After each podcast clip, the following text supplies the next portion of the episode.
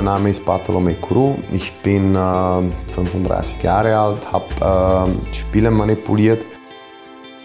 Das, was äh, ich in den 99 Tagen erlebt habe, das wünsche ich keinen, nicht einmal den schlimmsten Feind. Und es gibt immer eine andere Lösung.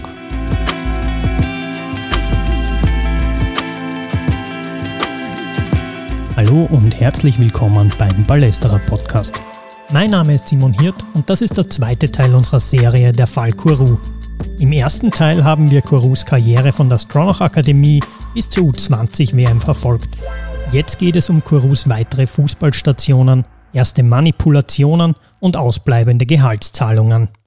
Bevor es losgeht, noch einige Informationen zur Serie. Wettbetrug, Spielmanipulation, Matchfixing. Diese Begriffe beschreiben, was immer wieder im Fußball passiert, nämlich dass Spiele abgesprochen und deren Ergebnisse manipuliert werden.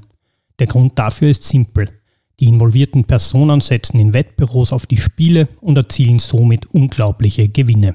Im jüngsten Fall zum Thema Spielmanipulationen in Österreich stehen 15 Personen vor Gericht.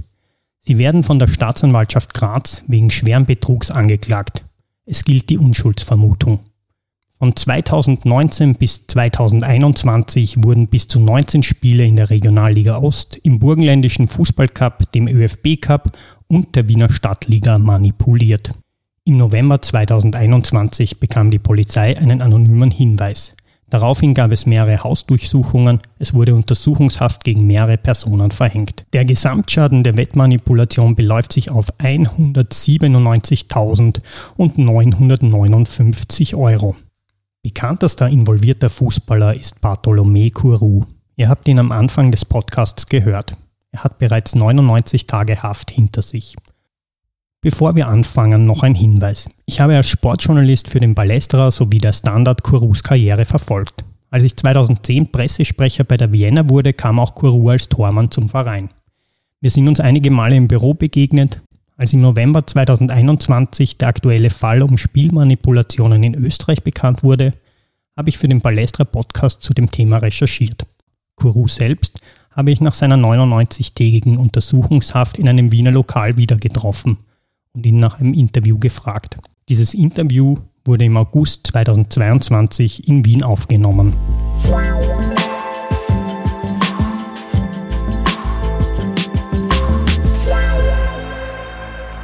Ich war ja bei U21 Tormann. Ich habe ja drei Jahre zweite Liga gespielt und ich war halbes Jahr vereinslos. Ich habe den Manager gewechselt. Leider damals habe ich den Fehler gemacht, dass ich von Max Hagmeier weggegangen bin und zu einem von Jacek Back damals, der Innenverteidiger, der was bei Austria gespielt ja. hat. Ein Freund, der war Manager, so ein polnischer, der in Deutschland gelebt hat. Der hat mir halt dann Sachen versprochen, was ich damals geglaubt habe, ja sicher, das, das geht. Was aber, die, aber die unrealistisch waren, ja, Nummer zwei in der Bundesliga oder so. Deutsche Bundesliga? Deutsche, ja, sowas halt. Und das habe ich damals nicht eingesehen, dass es einfach unrealistisch ist. Und deswegen bin ich damals leider der größte Fehler von, von Max weggegangen und dann war ich halbes Jahr vereinslos, also U21 Tormann. Ja. Das, das heißt, glaube ich, gibt es nirgends. Ja. Das heißt, der hat dich einfach der hat einfach gesagt, ja, der hat mich nirgends, der hat mich damals, glaube ich, nach drei Monaten nach England geschickt, zweite Liga. Aber was mache ich in England, wenn ich 1,83 bin? Also der hat nicht das Passende gefunden, was zum Beispiel der Max oder, der, oder andere Manager das Gefühl haben. Ja? Der wollte einfach, ja, na, das war komplette Blödsinn, ja. Und wie ist dann weitergegangen? Zu Grödig gegangen, ja. Und dann, das war wirklich alles gut. Da war ich mit dem Simon Manzoni zusammen, da haben wir sich ziemlich abgewechselt. abgewechselt. Welche Liga war das? Zweite Liga noch, zweite Liga. Und wir sind in den Jahr abgestiegen, leider. Dann ist Dunais Castreda gekommen, ja. Bundesliga. Dann habe ich geglaubt, dann ist Carsten der Jan Novota, war der Nummer 1, der was bei Rapid war, dass der Max spätestens im Winter weggeht und dass ich dann die Nummer 1 bin und der ist dann ein Jahr geblieben. Ja. Und bei ihm war wirklich kein Vorbeigehen, weil der hat wirklich das beste Jahr gespielt. Ja. Der war bester Tormann der Liga geworden. Da war der, der, der Kurt, der Gaga, war Trainer. Mhm. Und ja, das war ein Jahr in der Slowakei. Ja. Und da hast du kein Spiel gemacht? Dann da habe ich kein Spiel, nur in der zweiten Mannschaft gespielt. Aber wirklich, der Novata hat wirklich, wir haben immer quasi um Abstieg gespielt, ja. Aber der Jan, der war Kapitän, bester Tormann der Liga und da war einfach kein Vorbei. Wie, wie bist du mit diesem Frust auch umgegangen da quasi? Ja, es war nicht leicht. Es war nicht leicht, aber irgendwie immer ein bisschen weiter gemacht. Vielleicht ab und zu auch nachgelassen. Das kann auch sein, ja. Dass ich nicht immer, immer alles gegeben habe, weil irgendwie kommt ja der Frust und denkst da, was mache ich da? Ich habe am Stadion gewohnt, ja, in ein Zimmer, was, ja, das kann man sich nicht vorstellen, wo man da wohnt. Wenn man vorher von bei Austria war oder in diesem Verein oder in, damals in Grödig noch, ja. Und dann nach einem Jahr ist die Vienna gekommen, ja. Da muss man sagen, ich war ja auch bei der Vienna als Pressesprecher. Wir sind uns im mhm. Büro ab und zu begegnet. Ja. Aber wie ist es dir damals gegangen? Was war es für eine Zeit für dich? Na, die Vienna war super Zeit eigentlich, weil wie gesagt, ich war dann froh nach dem ganzen Jahr in der Slowakei, wo wir das Geld nicht bekommen haben und mit vielen Problemen, dass ich wieder zurück in Österreich bin. Ja. Und dann hat es mit Vienna. Ihr habt das Geld in der Slowakei, habt kein Geld na, bekommen? Das, ich habe, glaube ich, so wenig verdient und Prämie und nichts gekriegt und man hat das heißt, die haben einfach. Die, die haben, da war diese, glaube ich, diese irgendwelche Präsident, ich weiß nicht, ob der aus Iran oder sowas war. Und die haben es, na, das ist wirklich ab und zu was gesehen, ein paar hundert, aber damals war es ja egal, ich war ja jung, keine Familie, also war es halt nicht so wichtig, ja, wenn man ab und zu 500 oder ab und zu 700, 800 kriegt, lebt man davon und fertig, ja, wenn man keine Kosten hat, ja. Also Aber gab es da dann für dich keine Möglichkeit, irgendwie als Spieler zu streiken oder so? Was soll ich machen? Nummer zwei zu streiken? Ja, bitte, gell? Tschüss. Aber wie gesagt, ich habe das durchgehalten. Ein Jahr habe ich gesagt, okay, ich bin in erster Liga. Ich muss mal schauen und ja, nachhinein war es eine falsche Entscheidung, weil ich habe in den Sommer, wo ich Dunais Castrella gehabt habe, habe ich WRC gehabt. WRC Sant'Andre in der Regionalliga noch.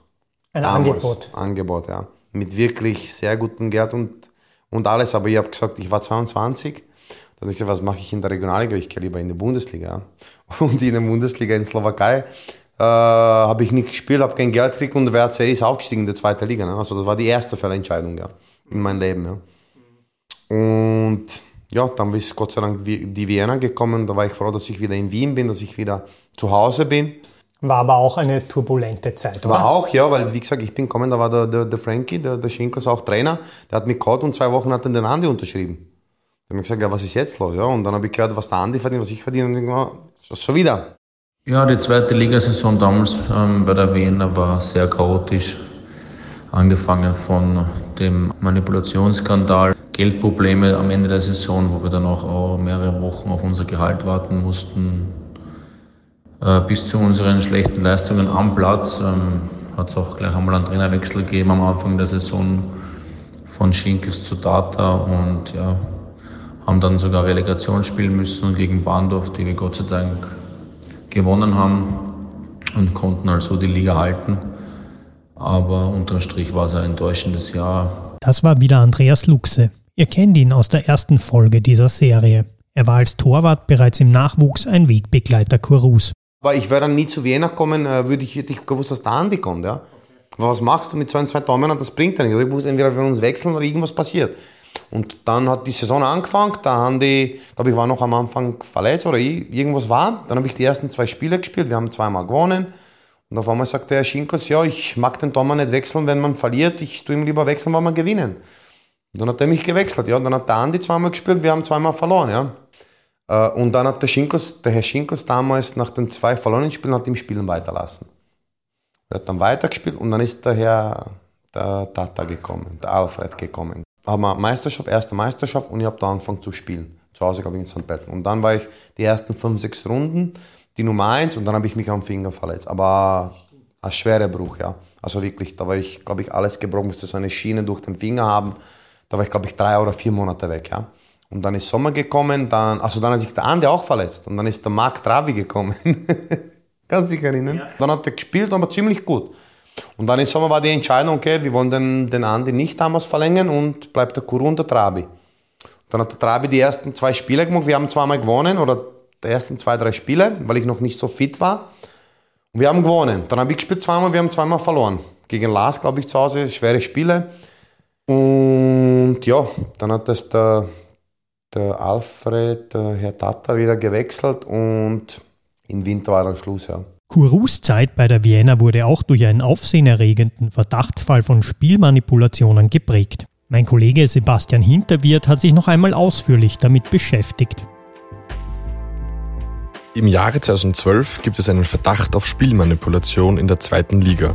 Ein Spieler wird trotz guter Leistungen bei der First Vienna entlassen – Grund waren auffällige und unnötige Handspiele im eigenen Strafraum. Eines verursacht der Wiener Spieler beim 2 zu 3 gegen Austria Lustenau am 12. April und ein anderes beim 2 zu 3 gegen den FC Lustenau am 25. November. Bei diesen Spielen hat ebenfalls ein Frühwarnsystem für Spielmanipulationen ausgeschlagen. Doch im Juli 2012 wird der entlassene Wiener Spieler von einem Gericht in Slowenien zu achtmonatiger Haft wegen einer Spielmanipulation im Jahre 2009 in der slowenischen Liga verurteilt. Die Strafe wird nachträglich auf 480 Sozialstunden geändert. Doch genau drei Tage nach diesem Urteil unterschreibt der Spieler einen neuen Vertrag beim isländischen Erstligisten Vikingur Olasvik. Der Verein habe vor der Verurteilung nichts mitbekommen, heißt es in einer Stellungnahme, und der Spieler absolvierte 2012 elf Spiele. 2013 wechselt er wieder zurück nach Österreich und hält sich bei Heiligen Kreuz fit. Das Verfahren gegen ihn zum Thema Spielmanipulationen von 2012 bei der First Vienna wird 2016 eingestellt. 2018 gibt der frühere Vienna-Spieler sein Karriereende bekannt Danach übernimmt er ein Kaffeehaus in Maribor. Derzeit befindet er sich zum zweiten Mal wegen schweren Betrugs in Zusammenhang mit Spielmanipulationen in Untersuchungshaft. Andreas Luxe, der bei der ersten mutmaßlichen Manipulation im Tor stand, erinnert sich an das auffällige Verhalten eines Vienna-Spielers. Den Namen des Spielers haben wir aus rechtlichen Gründen aus dem Zitat herausgeschnitten. Ja, es war eine sehr eigenartige Situation, auch für mich. Also wir haben einzeln geführt, äh, wirklich eine super Partie gespielt. Hinten, ich glaube, mit dem Dospel Ernstl in der Innenverteidigung hat jeden Zweikampf gewonnen und war auch sonst sehr stabil. Und hat dann die letzten zehn Minuten eigentlich einen Fehler oder Einstellungsfehler nacheinander gemacht, wo man sich denkt, hat man so in der Form auch noch nicht erlebt. Und ja, gegipfelt hat es dann quasi mit dem Hens im in der Nachspielzeit im eigenen Strafraum, wo wir dann auch verloren haben, ähm, dann mit 3-2, glaube ich. Ja. Und ja, wie gesagt, ähm, in der Sekunde denkt man sowas nicht natürlich, aber im Nachhinein, wenn dann in der nächsten Saison das Gleiche wieder passiert, dann kann man schon eins und eins zusammenzählen, um was es da gegangen ist. Ja. War sehr schade und ja, habe ich danach nie wieder erlebt, Gott sei Dank, und braucht man auch kein zweites Mal. Ich habe es nur wirklich von den, von den Zeitungen, weil damals, wo das passiert ist mit, mit dem Handspiel in Lustenau, ich war nicht einmal dabei, weil ich verletzt war. Also da war der Andi und der Marc, die waren dabei. Also ich habe von dem nichts, nichts erlebt, weil ich nicht so oft dabei war durch die Verletzung. Also habe ich da nicht wirklich mitgekriegt, nur von der Zeitung. Aber was ist da, was habt ihr als Spieler geredet? Was ist in der Kabine? Ich war Physiotherapeut, also ich war bei einem Physio, also ich habe da wirklich nicht, nicht viel miterlebt, ja. Und dann äh, ist halt, glaube ich, das zweite Handspiel bei ihm passiert. Und dann haben die Wiener gesagt, na, es geht nicht mehr. Bist du zu der Zeit auch angesprochen worden Nein, von irgendwelchen zu Leuten? Zeit, zu der Zeit nichts, nichts, nichts. Überhaupt nichts. Du bist dann nochmal ins Ausland gegangen, zu den Bohemians? Genau, das war nach der Vienna, ja. Wie, wie ist es da weitergegangen? Nach der Vienna bin ich, äh, die Bohemians, die sind damals von der Bundesliga in die zweite Liga abgestiegen. Und damals habe ich den Sportdirektor damals gekannt, weil ich mit seinem Sohn damals in der Nachwuchs bei Sparta Prag gespielt habe. Wir sind irgendwie in Kontakt gekommen, weil die haben einen Tormann gesucht und ja, dann waren wir halt, damals war ich so quasi Nummer zwei dort, weil der eine Tormann war schon älter, aber hat Legende bei dem Verein, wirklich schon, glaube ich, zehn Jahre dabei. Wie alt warst du damals? Nur, dass man 26, also 25, so 26. Was, was hast du damals verdient? In Tschechien, glaube ich, war es damals 1000 Euro, mit Prämien circa um die 1005. Ne? Aber ich war zu, nicht zu Hause, sondern ich habe, was denn, meine Schwester war in Tschechien gewohnt, halbe Stunde von Prag, meine Eltern waren dort, meine andere Schwester, also ich war wie meine Familie, also deswegen hat das damals gereicht, also nicht so wie bei Wien, wenn ich, wo du dir die Wohnung selber zahlen musst, wo du halt jeden Tag kochen, einkaufen musst, sondern so gehst du halt, ja, ich habe damals, glaube ich, mit meiner Schwester gewohnt und sie hat halt gekocht, also ist man halt ist das ein bisschen anders, als wenn man in, in Ausland wohnt. Ja.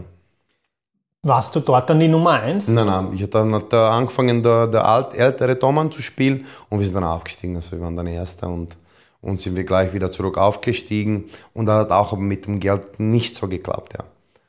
Das heißt, das zieht sich eigentlich. Das zieht sich Tschechien, Slowakei damals hat sich Aber alles es war in Österreich auch. Gibt es in Österreich auch, oder? Dass Gehälter nicht gezahlt werden ausbleiben, dass naja, man darauf warten muss? Dazu kommen wir vielleicht erst, wo ich 30 war. also, aber bis dorthin habe ich in Österreich sowas nicht erlebt. Ne? Also das war für mich, deswegen sage ich die Slowakei-Zeit und die Tschechien-Zeit, wo wir vor Weihnachten, wir haben eineinhalb Monate vor Weihnachten oder nach dem Weihnachten kein Geld gekriegt. Ja. Dann denkst du, es kommt Weihnachten und dir fehlen eineinhalb Gehälter. Ja. Und du musst ins Büro betteln gehen, bitte gib's mir Geld. Und die Möglichkeit da irgendwie auf Nein, Gewerkschaft oder Es gibt- Anwalt Und was machst du dann? Du kriegst das Geld nicht. Oder du fliegst als Spieler dann einfach raus, oder? Ja, aber was willst du dann machen? Du bist 26, du bist in zweiter Liga-Verein. Du glaubst, äh, du schaust nicht aufs Geld. Du schaust wirklich nur auf die Karriere oder dass du irgendwie das durchziehen willst und da denkst du nicht auf eine Gewerkschaft oder sowas. Was passiert dann? Ja, du spielst nicht, musst du einen Verein suchen wieder. Okay, jetzt kommen wir, glaube ich, eh schon ein bisschen zu dem Punkt, oder? Wo es dann so darum geht, ähm, was war nach den Bohemians? Nach den Bohemians war ich Bahndorf. Bahndorf, ja. Bahndorf, da war eigentlich eh super Zeit. Ja. Da bin ich damals gekommen, als äh, die sind gerade von der Regionalliga in die zweite Liga aufgestiegen, die Bahndorfer. Und da bin ich quasi als Nummer zwei unter, hinter dem Udo, Udo Siebenhandel kommen.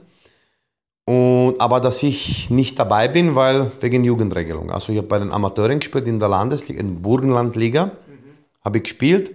Und wenn irgendwas passiert, ja, dann war ich da oben. Ja. Und dann habe ich das erste halbe Jahr in der Burgenlandliga gespielt, war ein erster, glaube ich, nicht. Wir haben in 15, 16 Spielen, glaube ich, acht Tore gekriegt. Ich war nicht der beste damals, sondern der beste Spieler der Liga, Burgenlandliga damals geworden. Und dann im Winter hat sich der Udo verletzt und seitdem war ich dann quasi Nummer eins, ja, in der zweiten Liga schon, ja. Nur wieder leider Relegation, Relegation gegen Las Klins. Und da haben wir zu Hause 1-0 verloren, auswärts 1-1 und da sind wir in die Regionalliga abgestiegen, ja. In die Regionalliga. Aber die Bahndorfer Zeit, die war wirklich auch, muss man sagen, super, ja.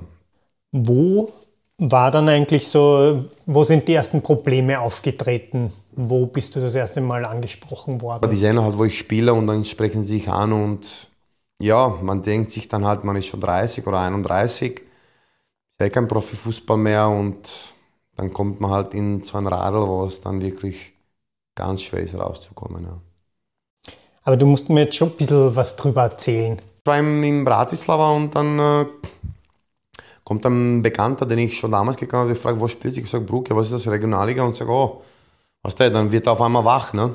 Wird er wach und, und ein paar Tage spät, später schreibt er die überall, ja. Schreibt er dich an, wo treffen wir sich, gehen wir auf einen Café und, und so er quasi Anfang, ja. Also ich habe jetzt nicht keinem gesucht, wo ich was machen kann. Ich bin nicht einmal draufgekommen, ja. Aber einfach die Leute um mich herum haben wahrscheinlich gewusst, wo ich das spiele und, und deswegen haben sie sich angefangen. Ja.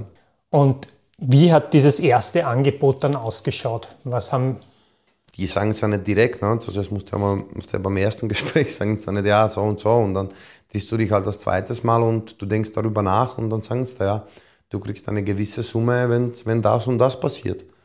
aber ich, ich will wissen, wie die Summe ist. Ich meine, der Taboga hat gesagt, damals haben sie eine DVD-Hülle mit 5.000 bis 7.000 Euro drinnen So bekommen. circa ähnlich, ja. Circa, sag ich mal, von den von, von Preisen her wird das circa ähnlich sein, ja. Das heißt, was hast du damals verdient? Eh, so, so um die, glaube ich, 4.000, 5.000, sowas kriegt man dann, wenn es zwei Tore passieren, wenn vier Tore, keine Ahnung, das, wie gesagt, das ist dann halt, die suchen sich irgendwas aus, was für die gut ist und, und dann machst du deine Summe aus und ja, da musst du halt das machen. Ne? Und wie, wie, wie viel mehr war das in Relation zu deinem Gehalt damals, das du als Tormann bekommen hast? Ja, ich habe damals bei Bruck, glaube ich, 1000 Euro verdient und, und 150 am Punkt, so war es eh, 1005, 1700, 8800 habe ich im Monat verdient. Bei Bruck war es noch ziemlich gut, dann habe ich, da wir erst immer so drei, vier Wochen später das Geld gekriegt. Äh, mein Sohn ist damals geboren, 2018, ja. Und äh, ja, dann denkt man sich halt, für wenig Zeit viel Geld und dann machen wir halt Fehler, ja. Du warst damals 30 oder was? Oder 31, ja. 31, hast einen Sohn bekommen. Dir war klar, die Fußballkarriere ist irgendwie. Ist nicht da, ich habe sie irgendwie nicht, nicht, vielleicht nicht so ernst genommen oder war mich nicht, ich war mir nicht vielleicht bewusst den Konsequenzen, was, was ich jetzt, sehe- jetzt sehe, was da eigentlich über passieren kann. Ja.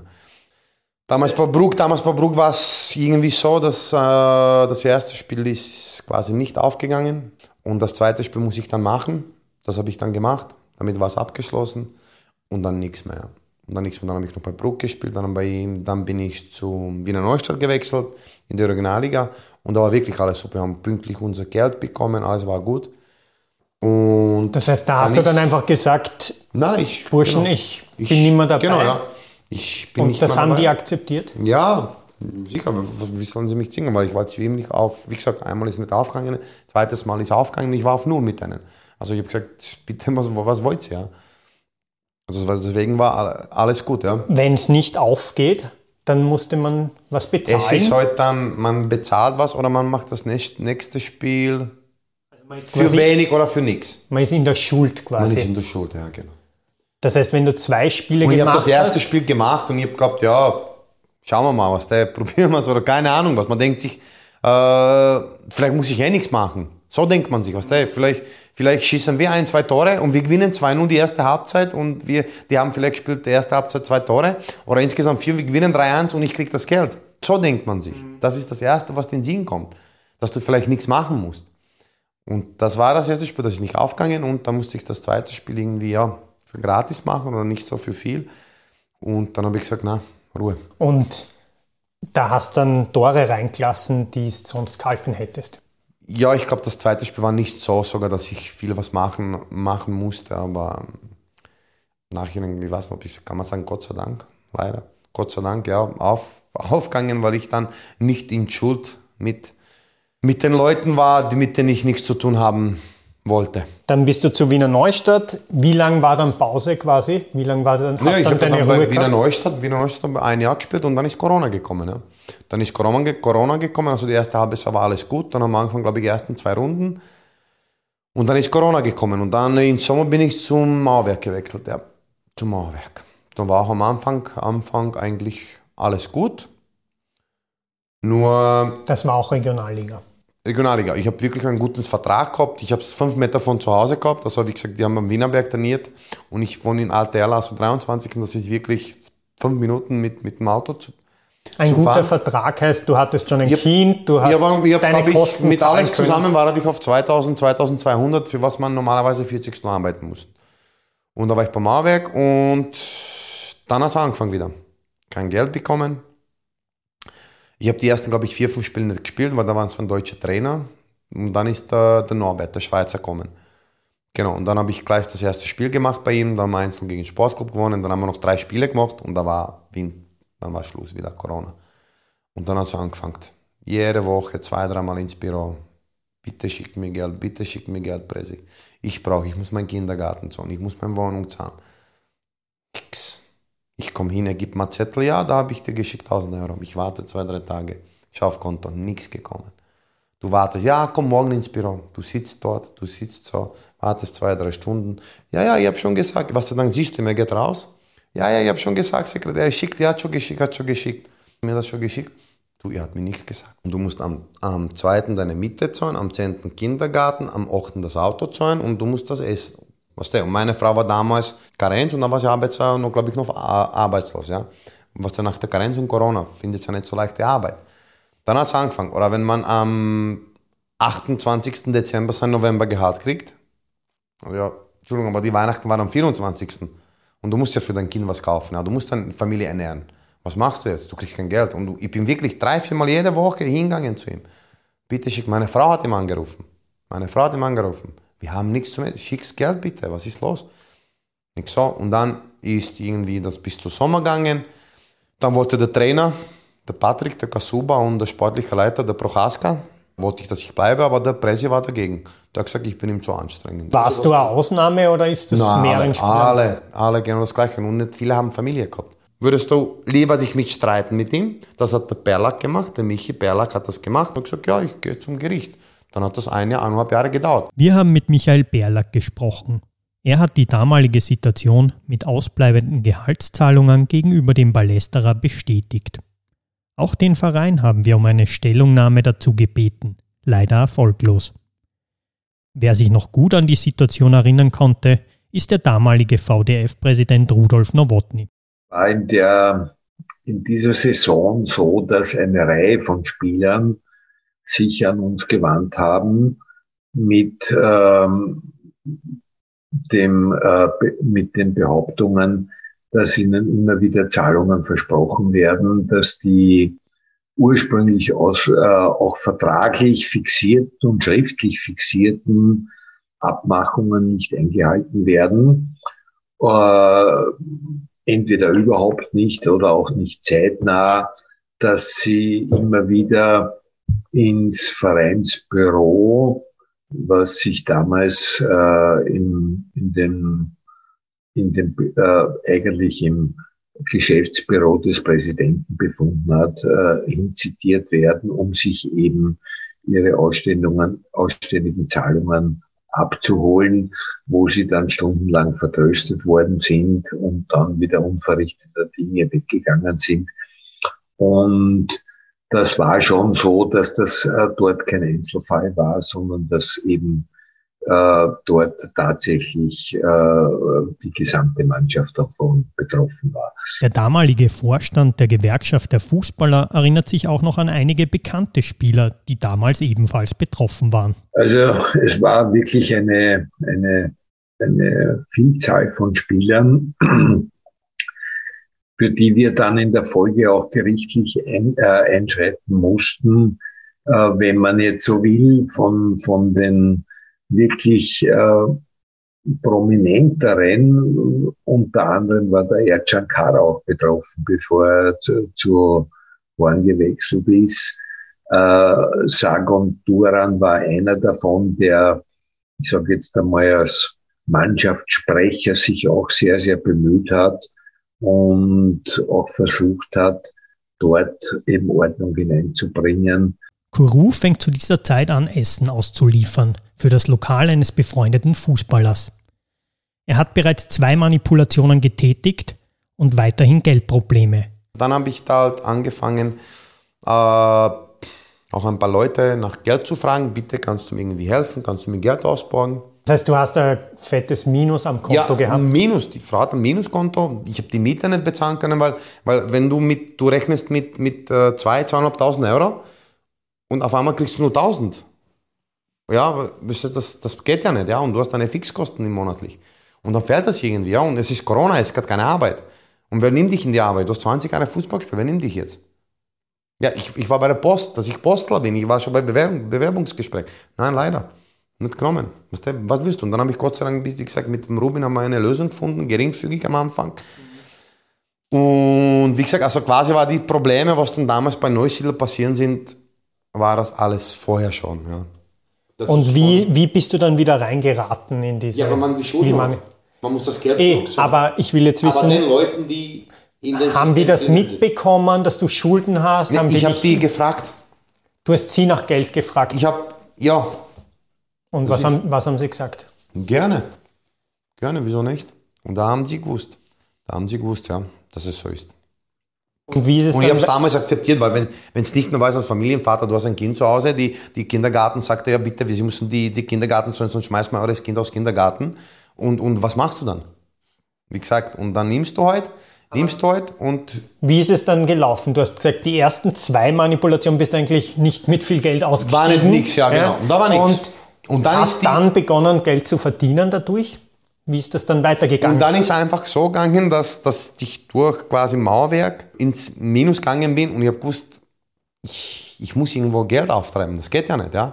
Und wie, wie ich kann jetzt nicht von irgendwer 2, 3, 4, 5.000 Euro nehmen, wie, wie zahle ich das zurück? Ich weiß nicht, was wird, wie lange noch Corona sein wird. Vielleicht wird sie noch vier, fünf Jahre hier. Wer weiß das? Und dann habe ich gewusst, okay, die Leute, die haben wahrscheinlich das Geld und bei denen muss ich das nicht zurückzahlen, sondern ich zahle das irgendwie anders zurück. Verstehst du? Und das war für mich die im Moment die leichteste, nicht, ja, die, ein, nicht die einfachste, sondern die, die Lösung. Das war die Lösung für mich.